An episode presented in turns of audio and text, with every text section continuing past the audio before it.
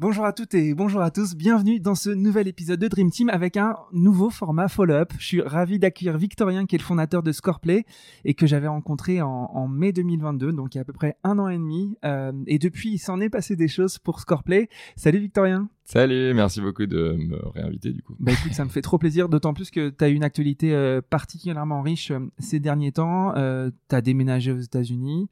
Euh, tu as levé un, beau tour avec beaucoup de VC ou de, enfin, en tout cas de, beaux noms euh, de l'investissement euh, aux États-Unis et notamment aussi dans le sport. Tu vas nous raconter tout ça. mais du coup, la, première question, c'est est-ce que tu pourrais rapidement nous redire ce qu'est Scoreplay Ouais. Et qu'est-ce qui s'est passé en niveau business en, un an et demi, deux ans? Bah, Avec plaisir. donc Scoreplay, pour résumer hyper, hyper rapidement, c'est un outil, euh, une plateforme média qu'on vend à des organisations sportives, euh, clubs, ligues, fédérations, euh, broadcasters, sponsors, n'importe n'importe quel type d'organisation sportive, pour les aider à centraliser tout le contenu média qu'ils produisent, donc photos, vidéos, broadcast pour des pour des ligues, l'indexer automatiquement, le taguer donc avec de l'IA, reconnaissance faciale, l'utilisation de la data pour clipper automatiquement, etc transcript euh, de, de, ce qui est dit pendant la vidéo. Et ensuite distribuer euh, ce contenu à toutes les personnes qui en ont besoin. Donc dans le cas d'un club, c'est euh, souvent les athlètes et les, sponsors. Dans le cas d'une ligue, ça peut être des broadcasters. Dans le cas d'un broadcaster, ça peut être d'autres broadcasters. donc, donc vraiment essayer d'automatiser un maximum tous ces flux médias. et comment ça a évolué depuis qu'on s'est vu la dernière fois? Donc ça fait deux ans et demi qu'on a lancé. La dernière fois, c'était il y a un an après le lancement, je dirais, mhm. euh, où on commençait à avoir pas mal de traction euh, en Europe. Euh, moi, j'étais à Lisbonne. Et on a commencé sur le, je pense, le, pour bien comprendre l'infra média du sport, on a commencé sur l'asset le plus simple, qui était la photo. Mhm. et on était essentiellement une plateforme photo, je pense qu'il y a encore un an et demi. Comme une boîte qui s'appelait Instagram et qui est devenue très vidéo depuis. je te souhaite le même. Euh. ouais, c'est vrai, comme beaucoup de, boîtes euh, médias. parce que oui, en fait, techniquement, c'est plus simple. beaucoup plus, bah, évidemment, beaucoup plus léger, etc. et en termes d'usage, c'est aussi plus simple à, à comprendre. et je pense que donc, si je résume les deux grosses évolutions qu'il y a eu sur le produit, c'est un, passage d'un produit pure photo à un produit euh, qui te permet de centraliser tout ton contenu média, donc jusqu'à jusqu'à de la broadcast quality euh, mhm. euh, qui pèse une tonne, qu'il faut cliver automatiquement. Et deux, au départ, on était sur une IA qui était très simple, de qui fonctionnait bien. de reconnaissance faciale ah et détection de logo de sponsor. Mhm. et en fait, là-dessus, on s'est rendu compte que ce qui était intéressant, c'est que dans le sport, il y a énormément de data qui est créée, principalement pour le betting, en fait, pour les, mhm les paris sportifs. Euh, et nous, on récupère bah, ce flux data qui normalement permet de créer des cotes euh, de paris sportifs et on l'utilise pour indexer mieux notre contenu. Mhm. Euh, et le deuxième élément, c'est qu'on a rajouté aussi la partie speech to text parce que l'IA a fait d'énormes évolutions et que ça, c'est pas des choses qu'on développe en interne. Donc, speech to text, tu peux expliquer? C'est, je prends bah, typiquement une heure de vidéo, je la mets dans la plateforme. Une minute après, j'ai le transcript de tout ce qui est dit pendant la vidéo dans les langues euh, et je peux traduire automatiquement. Donc, euh, euh, ce genre de choses. Et en fait, ça, ça nous permet d'indexer mhm. tout ce qui est mis sur ces plateformes, donc toutes les photos, toutes les vidéos, toute la partie broadcast, de clipper automatiquement. et donc ça, c'est je veux dire, l'évolution principale, c'est euh, c'est ce passage d'une plateforme très photo à une plateforme qui couvre tous tes usages médias. Donc, euh, le point d'ancrage aussi de, de, Scoreplay au départ, c'est de considérer que les, les, propriétés sportives, les clubs, les ligues, les fédés sont des médias. Ils ont besoin de gérer la quantité, la multitude de contenus qu'ils génèrent ou qui sont générés sur leurs propres droits. Et puis, tu avais aussi, je crois, entamé une, une, une diversification sur les contenus IGC, sur les contenus des fans. Est-ce que tu as continué ça?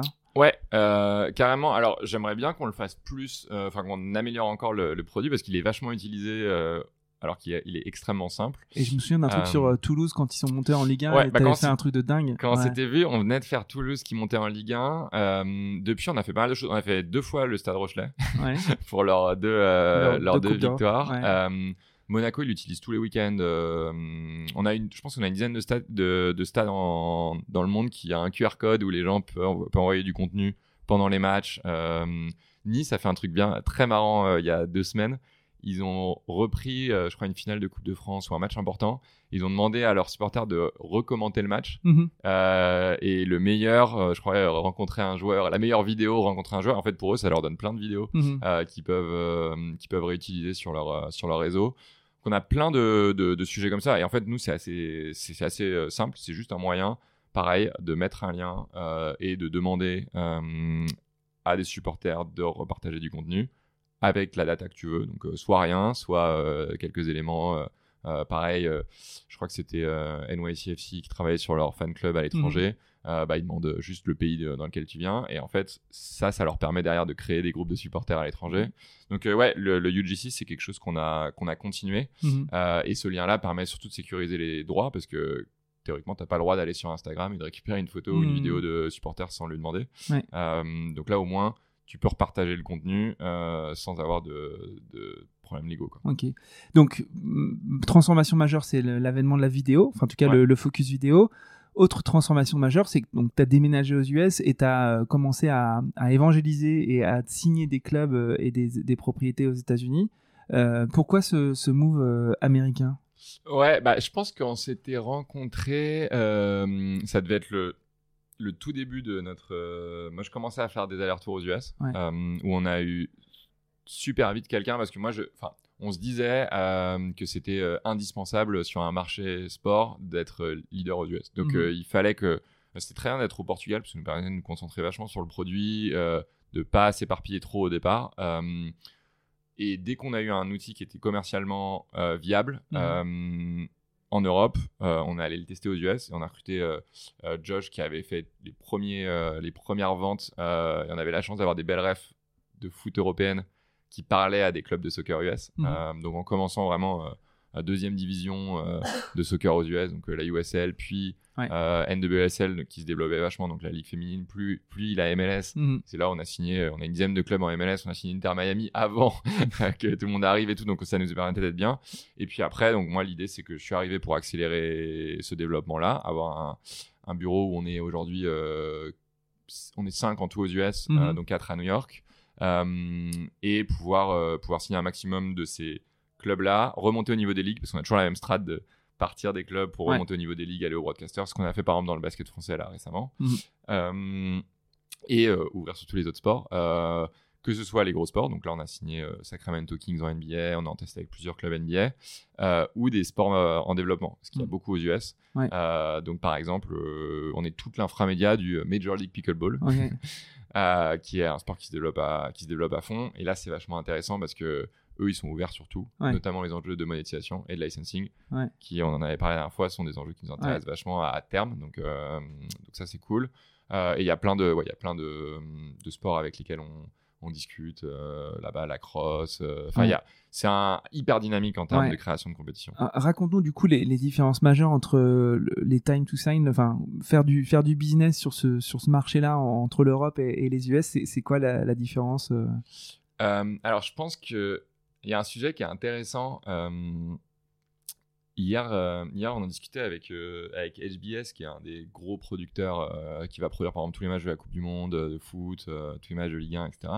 Et, et moi, je lui partageais mon expérience que au, au final, les outils qui sont utilisés sur toute la partie média aux US sont vraiment pas plus avancés que les outils européens, euh, enfin que ce que je voyais en Europe.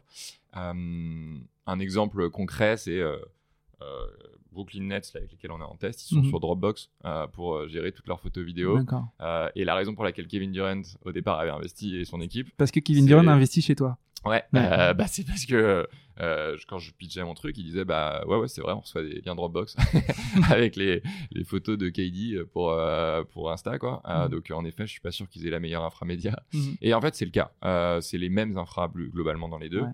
Et historiquement, euh, les prod, les producteurs européens euh, dans le sport sont utilisés aux US, donc des HBS, des, Mhm. euh, enfin les deux gros plus grosses boîtes, ça doit être HBS et OBS qui est en, qui est en Espagne. Mhm. Euh, donc c'est deux acteurs européens. Donc euh, là-dessus, on n'a pas du tout à rougir par rapport aux US. Ils ont plus de, ils ont plus une culture sport business, mais ça Mhm. veut pas forcément dire qu'ils ont. sont Mais là, du coup, tu, tu focuses sur la partie infra et, et qualité des infra qui est pas mieux que, que Ouais. chez nous. Mais du coup, commercialement, ouais, ouais. Euh, c'est euh, plus pragmatique. Euh, donc, moi, j'avais eu, en fait, j'avais eu vachement de mal, je pense que je t'en ai un peu parlé au départ, mais euh, à rentrer dans l'industrie sport euh, européenne, qui est une Mm. industrie euh, super fermée, Ouais. où il faut quand même bien connaître, avoir passé du temps, euh, avoir développé des relations. Et nous, on était un peu arrivés, on a commencé, on avait 20, 25, 26 ans, aucun background sport, c'était hyper difficile de- d'ouvrir des portes. Et c'était une des raisons pour lesquelles on avait levé avec des investisseurs du monde du sport. Ouais. Euh, aux US, je les trouve un peu plus pragmatiques, euh, c'est-à-dire que ils sont plus ouverts à te rencontrer même s'ils te connaissent pas ou que t'as pas été euh, forcément euh, introduit et si le test se passe bien à, à travailler en- avec toi. Euh, après, il y a un peu les mêmes travers, surtout sur les ligues où c'est plus politique. Mhm. Euh, et en termes de. Je, je trouve pas qu'il y ait des différences majeures, pour être Ouais. honnête. Euh. Tu vois, en termes de euh, euh, cycle de vente, euh, etc. Euh, le, le seul élément euh, qui est vraiment différent, c'est que tu prends en Europe toujours en compte le contexte sportif. Mhm. Euh, évidemment. Pas- du, même du fait de l'incertitude économique d'un club. euh, Mhm. euh, ou d'une du- alors d'une ligue sur les droits TV mais plus d'un club euh, en tout cas pour les clubs Euh, aux US c'est pas du tout un élément qui rentre en compte c'est à dire Mhm. que leur budget il est stable Ouais. d'une année sur l'autre et ça c'est très différent C'est sécurisant. pour le coup c'est Ouais. hyper sécurisant pour eux Ouais. et pour du coup les prestats aussi beaucoup plus simple même si Donc la ligue fermée a du bon alors. bah, euh, en, franchement, euh, là, je parle plus en tant que fan de sport. euh, moi, je suis quand même vachement attaché au, À l'incertitude. à, à l'incertitude, parce Ouais. que je trouve que c'est ça qui. Ouais. en tout cas, et ce serait, ce serait quand même. Enfin, d'un point de vue fan, il y a quand même une, une culture sportive qu'il faut qu'on conserve en Europe. Euh, donc, euh, je ne sais pas si copier ces modèles-là soit si pertinent sur les sports existants. Par contre, sur les nouveaux sports, c'est intéressant. Ouais. Euh, après, euh, ouais, c'est sûr qu'en termes de, de business model, c'est beaucoup plus sécurisant. Quoi. Ok. Donc tu nous as expliqué un petit peu le- les différences. Un autre fait majeur qui s'est passé, c'est que aussi peut-être pour pénétrer le marché américain, tu as fait une levée qui est euh, l'idée, en tout cas, qui, est- qui a été euh, qui a été accompagnée par des grands noms euh, du VC aux États-Unis ou des grands noms du sport aux États-Unis. On a Mm. cité Kevin Durant. On peut aussi citer euh, Alexis Ohanian, qui est, qui est euh, outre le mari de Serena Williams, mais aussi euh, un investisseur qui avait créé Reddit Ouais. euh, et qui investit dans pas mal de startups, d'ailleurs pas mal de startups françaises. Euh, il a une culture, enfin, il est francophile ce garçon. Euh, Ah, il parle un peu français. Et- À part Serena qui parle très bien français. ouais, euh, mais qui vit en France. Ils ont, ils, ils vivent en Floride. il vit en Floride. ok. Mm. Euh, Est-ce que, enfin, raconte-nous un peu ce, ce- ce tour d'investissement. Est-ce que tu, t'as- comment tu as, choisi tes investisseurs euh, Raconte-nous un peu cette. euh, Ouais, euh, c'était. Bah, en fait, une des raisons qui m'a poussé à partir en début d'année aux US, c'était qu'on voulait. Donc, nous, on avait toujours levé avec des business angels parce que. Euh, on n'était pas pendant très longtemps, notre modèle il était encore euh, en construction euh, et un modèle startup, euh, c'est ce qu'on. Enfin, moi j'avais pas envie de partir sur une levée VC euh, qui, qui veut euh, forcément une boîte euh, euh, très ambitieuse sur un gros marché, euh, tant que j'étais pas totalement sûr de la taille de mon marché Mhm. euh, et, euh, et de, bah, du chemin pour, euh, pour pouvoir créer une boîte très ambitieuse. Quoi.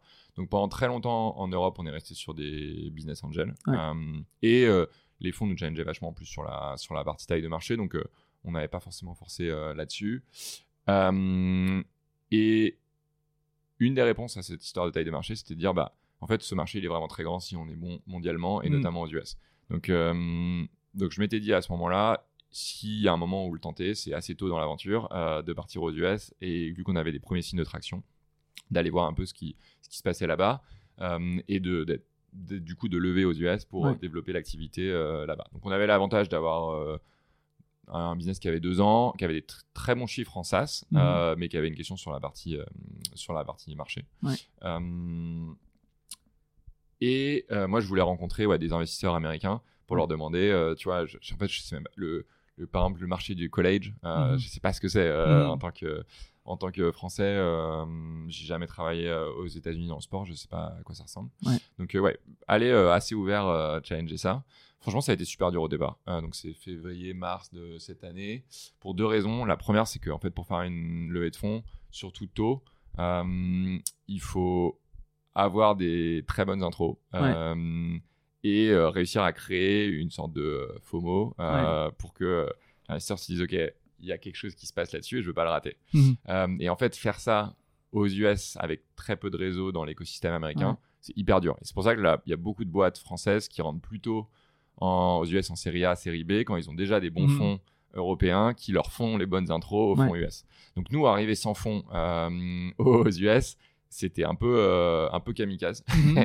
pour être honnête. Même si on avait des, tu vois, euh, Nicolas, Julia de Sora Ouais. m'a fait des belles intros, donc on avait quand même des, euh, plusieurs invests, mais on avait quand même quelques intros, mais c'était, euh, c'était tôt. Mhm. Donc c'était assez dur les premières conversations au début. Vraiment, j'avais des moments où on tapait dans le dos et on me disait bah, bon courage, c'est super ce que tu fais. On n'était pas trop pressé heureusement par le fait qu'on n'avait pas, euh, on n'avait pas des, on, est- on avait du cash et euh, il n'y avait, pas de- il y avait pas de souci et le- la boîte générait de l'argent. Euh, et en fait, paradoxalement, les fonds européens, sachant qu'on levait aux US, avaient ce fameux FOMO. Mhm. Euh, et il y en a 3, 4 qui ont commencé à s'intéresser, puis mettre une term sheet.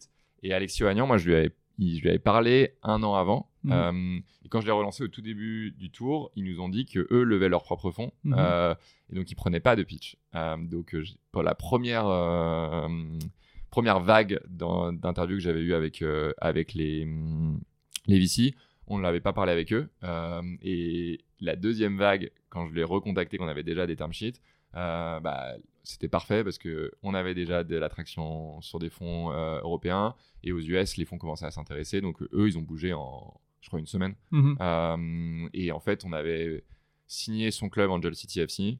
On avait beaucoup travaillé sur notre documentation, sur qu'est-ce qu'on voulait faire.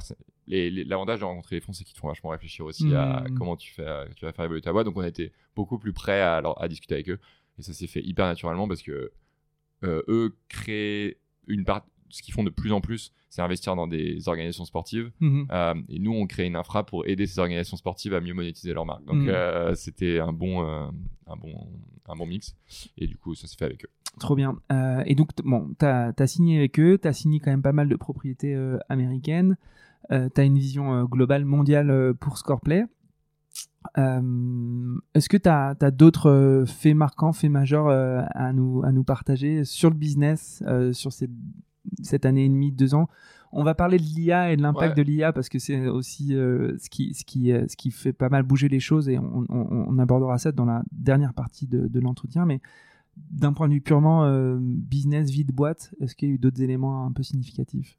Euh, ouais, bah, dans la foulée d'avoir eu cette, euh, enfin, de se mettre d'accord avec euh, avec euh, Alex, Christina et 776, moi je leur avais demandé parce que historiquement je m'étais rendu compte à quel point euh, les investisseurs euh, stratégiques étaient utiles.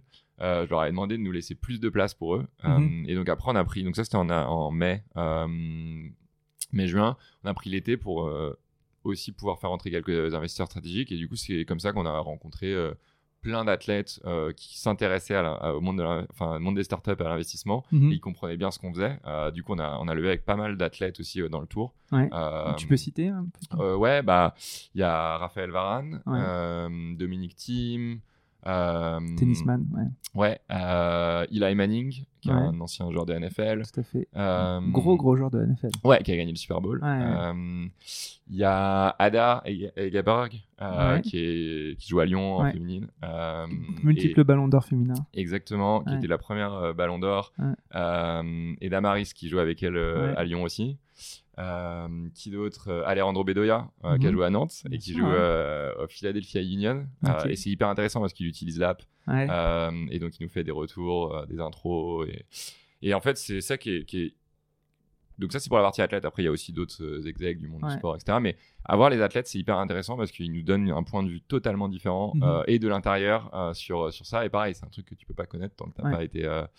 Tant que t'as pas été athlète, donc euh, donc ça c'est c'est ultra intéressant. On avait on avait déjà quelques uns euh, Ouais. comme Kevin Durant qui Ouais. a réinvesti, Mario Götze qui a réinvesti Ouais. aussi, Euh, mais en avoir de plus en plus sur des sports différents, Ouais. pour nous c'est euh, hyper intéressant. Pour Nicolas Julia, ça a été euh, un, un élément assez fort de son développement et de son introduction dans le monde du sport, le fait d'avoir des investisseurs euh, comme Piquet ou, ou Serena Williams. Est-ce que Ouais. toi, c'est des appuis pour intégrer certaines verticales de sport? Tu vois, On parlait de Dominique Thiem, est-ce qu'il va te faire des intros dans le monde du tennis? On parle de Manning, est-ce qu'il va te faire des intros dans la NFL Comment ça se Ouais. passe? Comment tu utilises ces, ces investisseurs? Ouais, bah déjà, j'essaye de. Moi, ce que je leur dis tout le temps, c'est qu'il n'y a aucune pression. Enfin, c'est-à-dire, euh, Ouais. il- j'attends. euh, Il peut être des investisseurs dormants, ce qui en général, les athlètes le sont pas du tout. Ouais. Euh, mais ça, c'est le premier truc que je dis parce que je Mm. veux pas du tout, euh, pas du tout mettre de pression. Nous, on n'est pas du tout intéressé par la partie image, Mhm. contrairement à plein de boîtes. Ouais. tu vois, notamment les boîtes euh, B2C, euh, où pour eux, il y a une partie influence qui est hyper importante.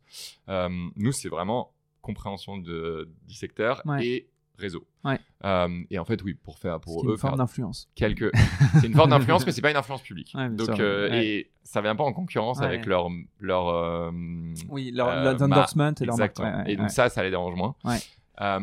Et sur la partie réseau, bah on, a- on active les cartes au moment en général. Donc moi j'ai travaillé commercialement, on s'est rendu compte qu'on est bah, sur une industrie aussi fermée. Euh, on a euh, une stratégie investisseur qui est importante pour euh, ouvrir des portes, une stratégie partnership qu'on a développée récemment qui est hyper importante pour travailler avec les bonnes boîtes qui nous font les bonnes intros, notamment celles avec lesquelles on est complémentaires. Euh, et ouais, les, les investisseurs athlètes, on attend le, souvent le bon moment. Par exemple, NFL, j'ai pas encore lancé parce que j'attends euh, la, là la saison vient de commencer, j'attends la deuxième partie de saison. Euh, mais euh, Eli Manning, il m'a dit à tout moment, tu me dis et, euh, et on discute avec avec avec les clubs que tu veux parce que j'en connais pas mal. Euh, et pour le tennis, euh, bah pareil, euh, j'attends d'avoir un ou deux tournois pour utiliser. Mais mais c'est déjà hyper intéressant d'avoir. c'est en plus c'est Dominique qui travaille avec son frère sur toute son image, Mhm. donc son frère qui est hyper accessible, qui est un ancien joueur aussi. Donc rien que comprendre la relation avec les marques, Mhm. etc., sans aller jusqu'à l'ATP, c'est déjà vachement intéressant. Ok. Écoute, on va passer un petit peu à toi. Victorien, Scoreplay, c'est pas ta première boîte. Tu as, déjà été entrepreneur, donc Ouais. euh, et tu as été quasiment que entrepreneur dans ta vie, quasiment à, à Ouais, sortie d'HEC. Euh, Qu'est-ce qui s'est passé dans toi, ton, ton ethos, j'aime bien dire l'ethos d'entrepreneur, euh, qu'est-ce qui a changé par rapport à cette aventure et cette dernière année et demie, ces dernières années, et puis par rapport à ce que tu as aussi vécu dans tes premières ex- expériences Mm. entrepreneuriales? Tu vois que c'est- Le Victorien d'aujourd'hui, qu'est-ce qu'il a appris sur lui? Comment il adresse Ouais. certaines situations aujourd'hui alors qu'il les adressait peut-être différemment avant? Qu'est-ce que tu as comme nouvel outil dans ta toolbox de- d'entrepreneur? Euh, c'est c'est une bonne question. En, en- donc, moi, j'ai toujours été. Donc, j'ai fait deux stages en école. Mhm. Euh, et ensuite, à partir. C'est à la fin de mon deuxième stage que j'ai lancé la première boîte, qui était un système de vidéo de, automatisé pour le foot à 5. Mhm.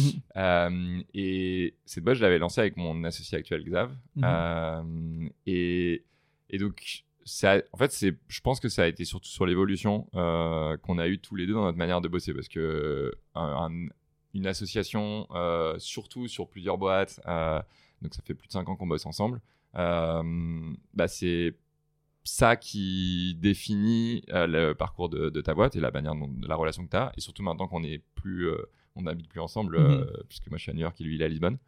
Euh, et je pense que historiquement, euh, on, se retou- on se rejoignait sur un point euh, et on était vraiment tous les deux focus énormément sur ce point, c'était le produit. Euh, la seule raison pour laquelle on a commencé à bosser, à entreprendre, Mhm. euh, c'est que on adorait développer un produit ensemble. Mhm. Euh, euh, donc lui sur la partie, euh, lui ayant la partie technique que j'avais pas, euh, et moi j'adorais passer du temps euh, sur à, à comprendre les besoins utilisateurs, euh, Mhm. essayer, itérer, et on se rejoignait tous les deux pour euh, euh, bah, continuer à faire évoluer le produit. Et ça c'est ce qu'on a fait pendant presque deux ans sur la première boîte. Mhm. Euh, donc sur, sur Foot à 5 on a qu'on avait revendu à, à une chaîne euh, à une chaîne américaine qui s'appelle Mhm. So5. Mhm. Euh, et quand on a lancé la boîte Scoreplay, euh, on, est, on avait vraiment, pareil, le, le mentalité product euh, first, euh, tout Mhm. va se passer par le produit, etc. Euh, et moi, j'avais pas forcément assez travaillé mon, tu vois, ma partie commerciale, euh, dire ok, c'est super de faire un produit qui sert à un utilisateur, mais c'est quoi les enjeux de ce produit-là C'est quoi ton marché, euh, etc. Et je pense qu'il y a énormément changé, c'est que par la force des choses, forcément, tu peux passer moins de temps sur le produit parce Mhm. que bah, tu recrutes des gens aussi qui travaillent avec, euh, avec nous là-dessus. Barbara, elle passe de plus en plus de temps euh, aussi à, à- à gérer le produit. Donc, et tu passes sur des enjeux qui sont plus, plus business euh, et donc à réfléchir à comment tu travailles, tu, comment ce produit doit interagir avec son marché et comment il doit évoluer d'un point de vue évolution de marché. Euh, donc, c'est des discussions plus high level que des discussions purement opérationnel sur Ouais. euh, ok c'est quoi la photo c'est quoi la vidéo c'est c'est quoi l'évolution de la consommation média dans le sport euh, Mais ça, c'est dû parce que parce que tu as une plus grosse ambition pour Scoreplay que tu ne l'avais pour ta boîte d'avant ou c'est parce que tu rencontres des gens qui disent non mais il faut taper plus haut plus fort c'est c'est- qu'est-ce qui t'amène à être euh, ouais c'est d'a- je pense que c'est d'avoir été challengé sur pourquoi tu fais ça Ouais. Euh, parce que moi ça moi ça me suffisait de dire bah parce qu'en fait euh, je parle à un photographe et ça le fait chier de taguer ses photos à la fin du match et Mhm. moi ça me suffisait tu vois Mhm. euh, intrinsèquement et puis je me t'aimais suis juste résoudre le problème des gens quoi Ouais, j'étais Ouais. enfin j'étais vraiment content avec ça et puis Ouais. en plus t'es bord terrain avec, euh, Ouais. avec un photographe franchement tu passes un bon moment je comprends. Mais euh, mais en fait bah ouais je pense que l'appétit vient en mangeant dans le sens où tu tu travailles de plus en plus avec euh, des organisations enfin tu vois des grosses marques euh, etc tu as des accès Ouais. à des gens qui t'expliquent d'un point de vue business qu'est-ce qu'ils font comment ils voient évoluer le sport etc et tu vois Alexis c'est un bon exemple quoi. Ouais. en fait parler avec Alexis Agnan sur euh, qu'est-ce qu'il a envie de faire, comment il pense que le sport va évoluer avec tout son, avec tout son background euh, tech et, euh, et son influence. Ouais. euh, bah, tu vois, tu te dis, bah, j'ai envie de peut-être d'avoir un, que- un impact un peu plus gros sur mon industrie que simplement résoudre des problèmes, euh, des problèmes. euh, Sachant qu'Alexis, du coup, est marié avec Serena Williams, qui elle-même a un fonds d'investissement Ouais. euh, qui est assez actif, euh, Serena Ventures, euh, Mm. donc qui a, peut-être plein de thermomètres sur pas mal de choses et qui sont euh, hyper utiles pour toi. Et du coup, je, tu parles d'Alexis, mais est-ce que tu as eu des, des rencontres avec des entrepreneurs ou des investisseurs qui t'ont euh, fait cliquer un truc, qui t'ont vraiment transformé euh, pour peut-être amener à être plus ambitieux, en tout cas de voir une- un, un profil plutôt marché plutôt que, que produit Ouais. Qu'est-ce qui s'est... Ouais, raconte-nous un peu des, des rencontres significatives comme ça, ou des discussions significatives. Ouais, carrément. Euh, bah, les entrepreneurs, clairement. Euh, je pense que que Nicolas, ça avait été le premier parce Nicolas que c'était Julia, super tôt. Nicolas. Julia, Ouais. pardon. Euh, parce que on en parlait tout à l'heure. Mais ça a été le premier parce que bah un, nous on avait cette ambition limitée du fait que euh, notre première boîte était pas une- du tout une startup, c'était plus euh, une agence digitale plus plus euh, Mhm. tout ce que tu veux, mais mais pas euh, pas un- une, une boîte qui était vouée à scaler, Mhm. à avoir des pro, tu vois, des, des, des process en place qui permettaient de, de grossir rapidement, etc. Euh, et lui, bah, il te décomplexe vachement parce que tu te dis, ok, en 2-3 ans, Ouais. ce qu'il arrive à faire sur un marché qu'il connaît pas, à embarquer, etc. Tu dis, quoi qu'il arrive, ce que tu fais de toute façon, et mais, en fait, ça te, même quand tu as des succès, tu te dis, Mhm. c'est tellement limité par rapport à ce qu'ont fait euh, ces gens-là, et quand tu arrives aux US, c'est encore plus le cas parce que Mhm. t'as que des mecs en face de toi qui font des choses euh, immenses, qui sont hyper humbles. Mhm. Euh, bah, Nicolas, tu l'as rencontré, euh, Ouais, archi humble. Ouais.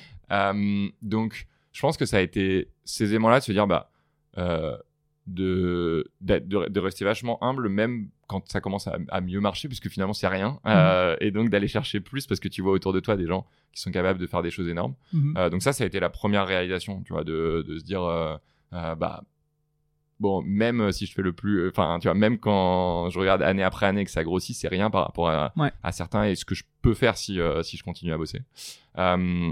Donc ça, c'est un, ça, un exemple. Après, en fait, on a essayé de s'entourer, notamment sur la partie entrepreneur, de, de spécialistes dans leur sujet. Donc, euh, tu vois, par exemple, j'adore le produit. Euh, on a euh, les, tous les, les cofondateurs de, de eFounders, enfin, qui, qui a rebrandé euh, Ouais. Exa maintenant. Ouais. Thibaut ouais. Thibaut par exemple. Tu vas parler produits avec eux, c'est hyper intéressant. Sur la partie sport,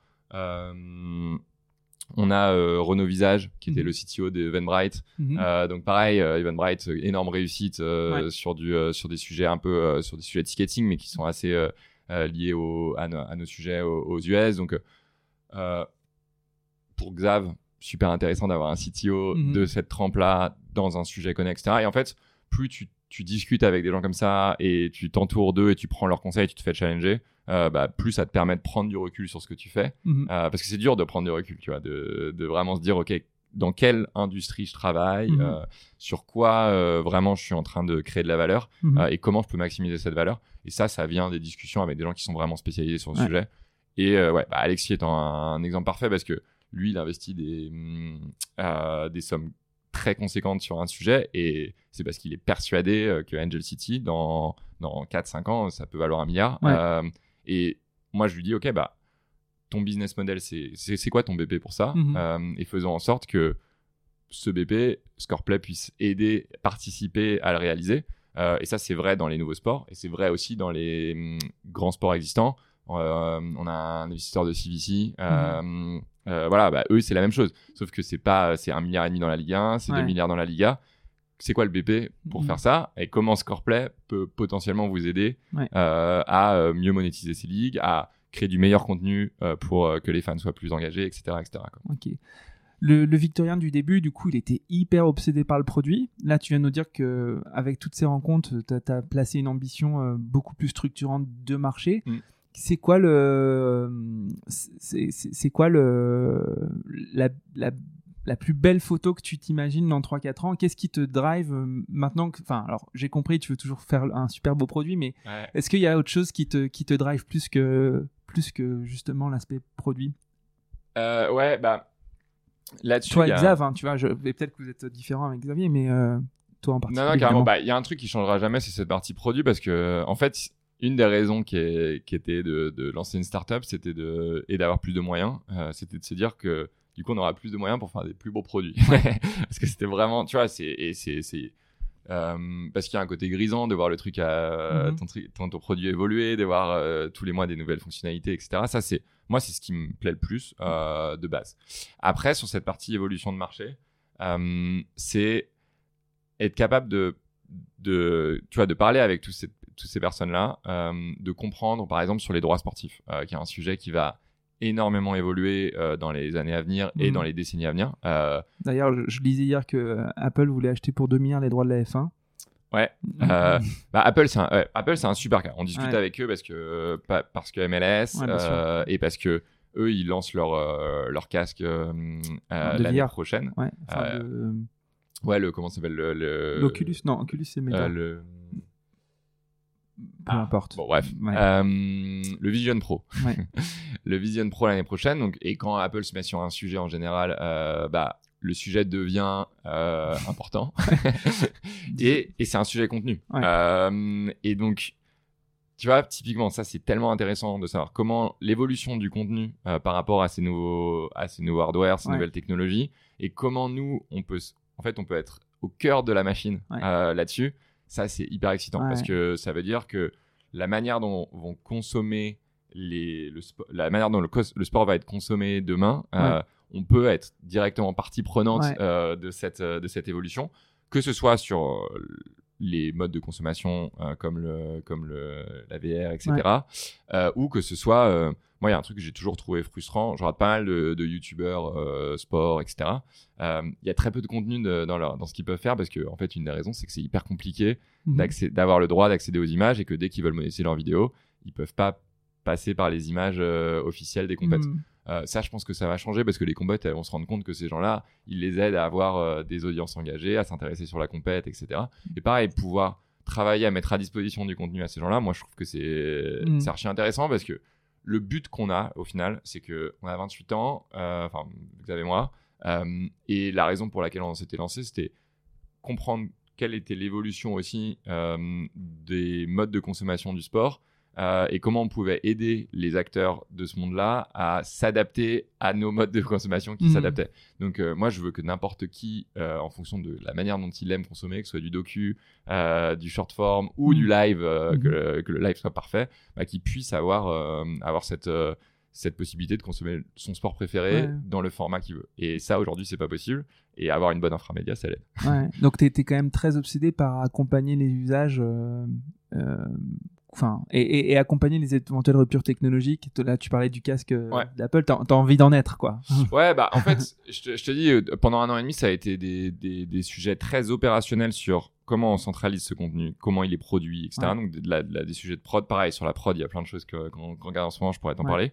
Euh, et maintenant, c'est, ok, comment il est consommé? Parce que ça sert à rien de produire du contenu si personne s'y intéresse. Et, et donc notre focus produit, il est plus passé sur quelles sont les grandes évolutions de consommation et comment on peut aider euh, tous nos clients à mieux euh, répondre à ces, à ces évolutions. Quoi. Ok, bon, trop bien. Euh, troisième partie, qu'est-ce que tu...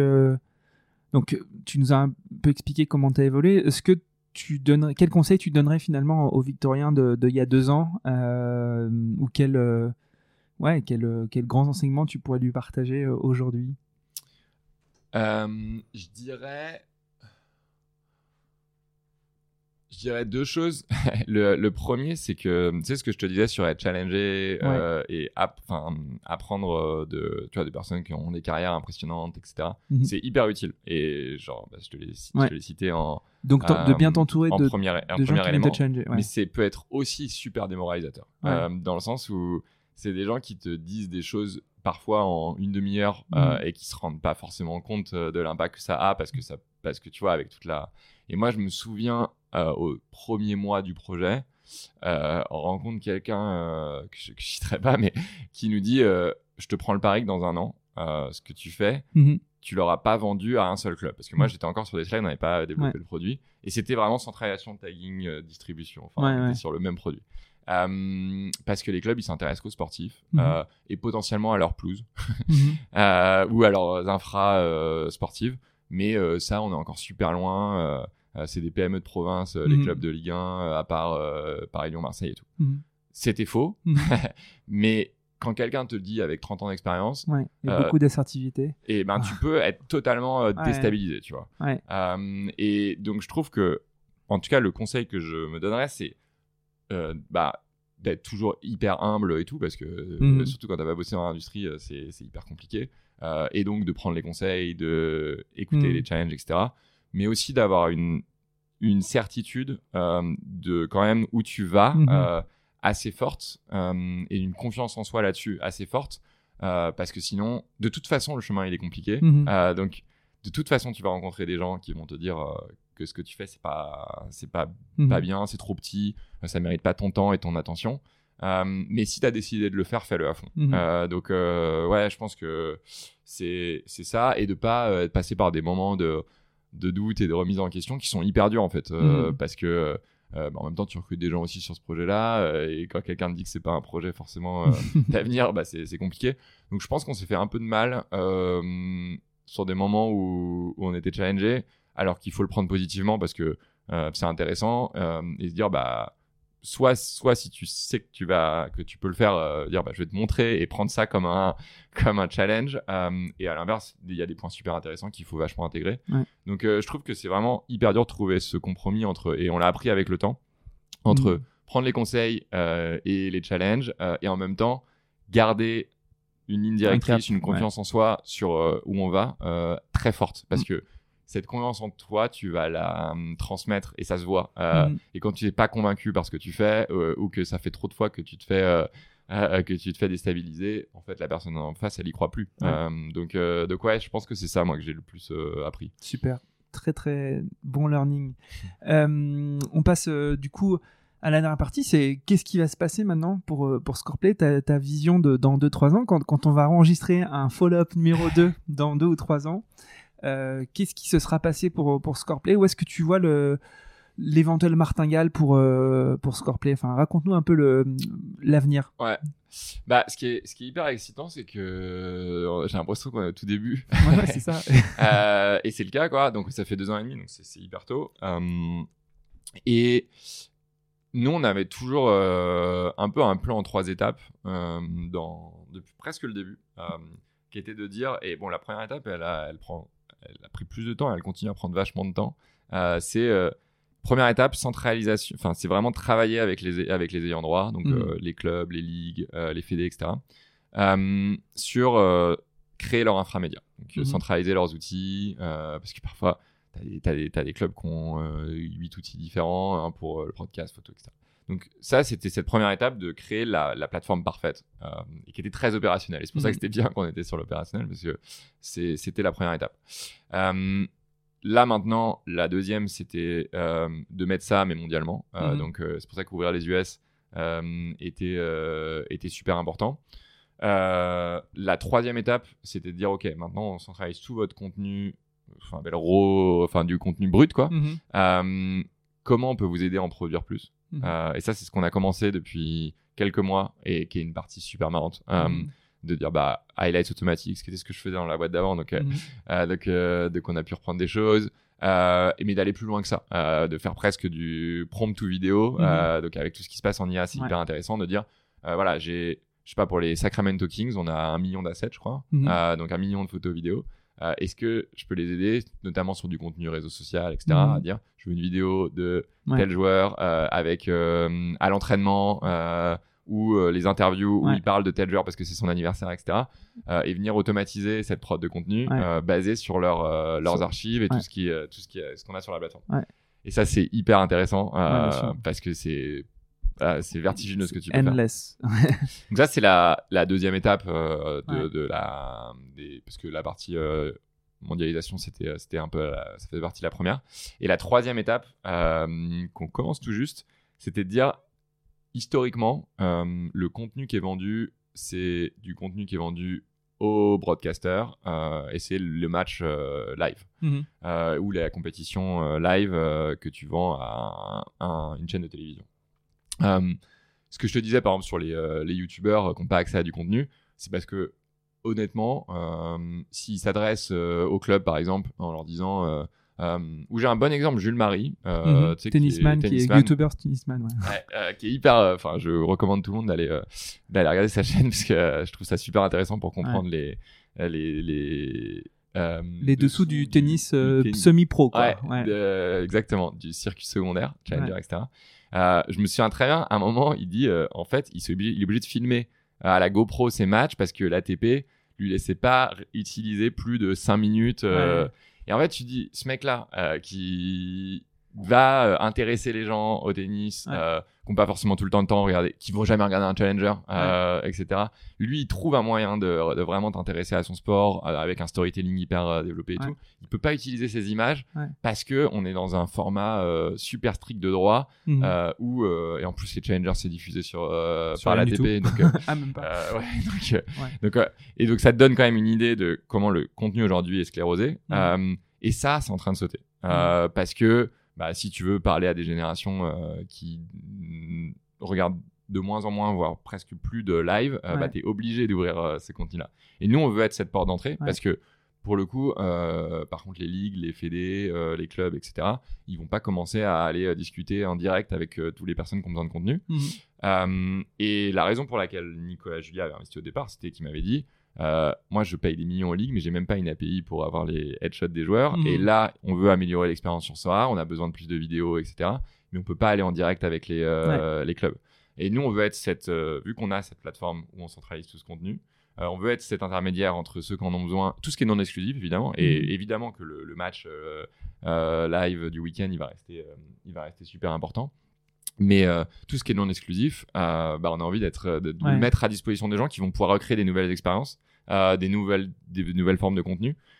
Et ça, c'est un truc qui, sur la partie licensing, nous intéresse vachement Ouais. parce qu'on pense que le licensing, aujourd'hui, les droits sportifs, je crois que c'est 80 milliards par an Mhm. bah, c'est globalement que de l'exclusif, du live, etc. En fait, petit à petit, il va y avoir de plus en plus de non exclusifs qui vont avoir, qui vont prendre de la valeur. Euh, et nous, on est hyper bien placés en fait, Ouais. parce qu'on a cette infra qui nous permet de sécuriser ça. Ça appartient à nos clients, mais on peut prendre à Getty typiquement. euh, Mhm. C'est Getty Images, c'est l'exemple de ceux qui ont réussi à le faire sur la photo, mais ils sont Mhm. obligés d'envoyer leur photographe sur chaque, euh, Ouais. chaque événement. Euh, sur la vidéo, il n'y a rien. Ouais. Euh, donc là-dessus, c'est hyper intéressant. Et si tu vas aller un dernier cran plus loin, euh, c'est de se dire j'ai besoin de contenu plutôt que prendre juste un contenu brut. Potentiellement, je peux te demander, tu vois, je veux illustrer un article au lieu d'avoir une photo sur Getty euh, de, euh, du but de tel joueur. euh, Est-ce que je peux illustrer mon article en leur demandant exactement une vidéo euh, que je Mhm. veux? Et là, c'est là où tu retrouves le prompt vidéo, euh, où je te propose 10 vidéos avec des droits différents en fonction Mhm. de la qualité du contenu, etc. Et tu peux illustrer ton article directement. Ou tu es un YouTuber, tu as besoin de ça. Ça, c'est des sujets qui nous intéressent vachement. Ouais. Donc la partie licensing, c'est le sujet qui nous intéresse le plus à long terme. Mais ça Ça passe par une passe infra par une infra parfaite. Ouais. Et ça crée une barrière à l'entrée en plus qui est énorme parce que si t'as pas cette infra, Ouais. bah, tu peux pas proposer euh, ce truc-là. Et comment Getty avait répondu sur la photo, bah, ils ont un- une armée de Mhm. photographes euh, en direct qui viennent, Mhm. euh, soit en freelance, soit en salarié, qui vont prendre ce contenu-là. Ouais. Euh, bah, nous, on veut avoir une armée de clients qui euh, met à disposition leur contenu. quoi. Trop bien. Écoute, euh, merci infiniment. Longue vie à toi, longue vie à Scoreplay. Et puis on se voit dans 2-3 ans alors. Ouais, avec plaisir, avec plaisir. Merci encore. Ciao.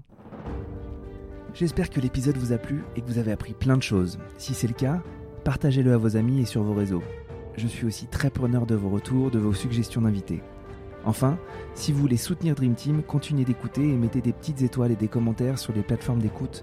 Le podcast se développera grâce à vous. Encore merci pour votre écoute et à très bientôt.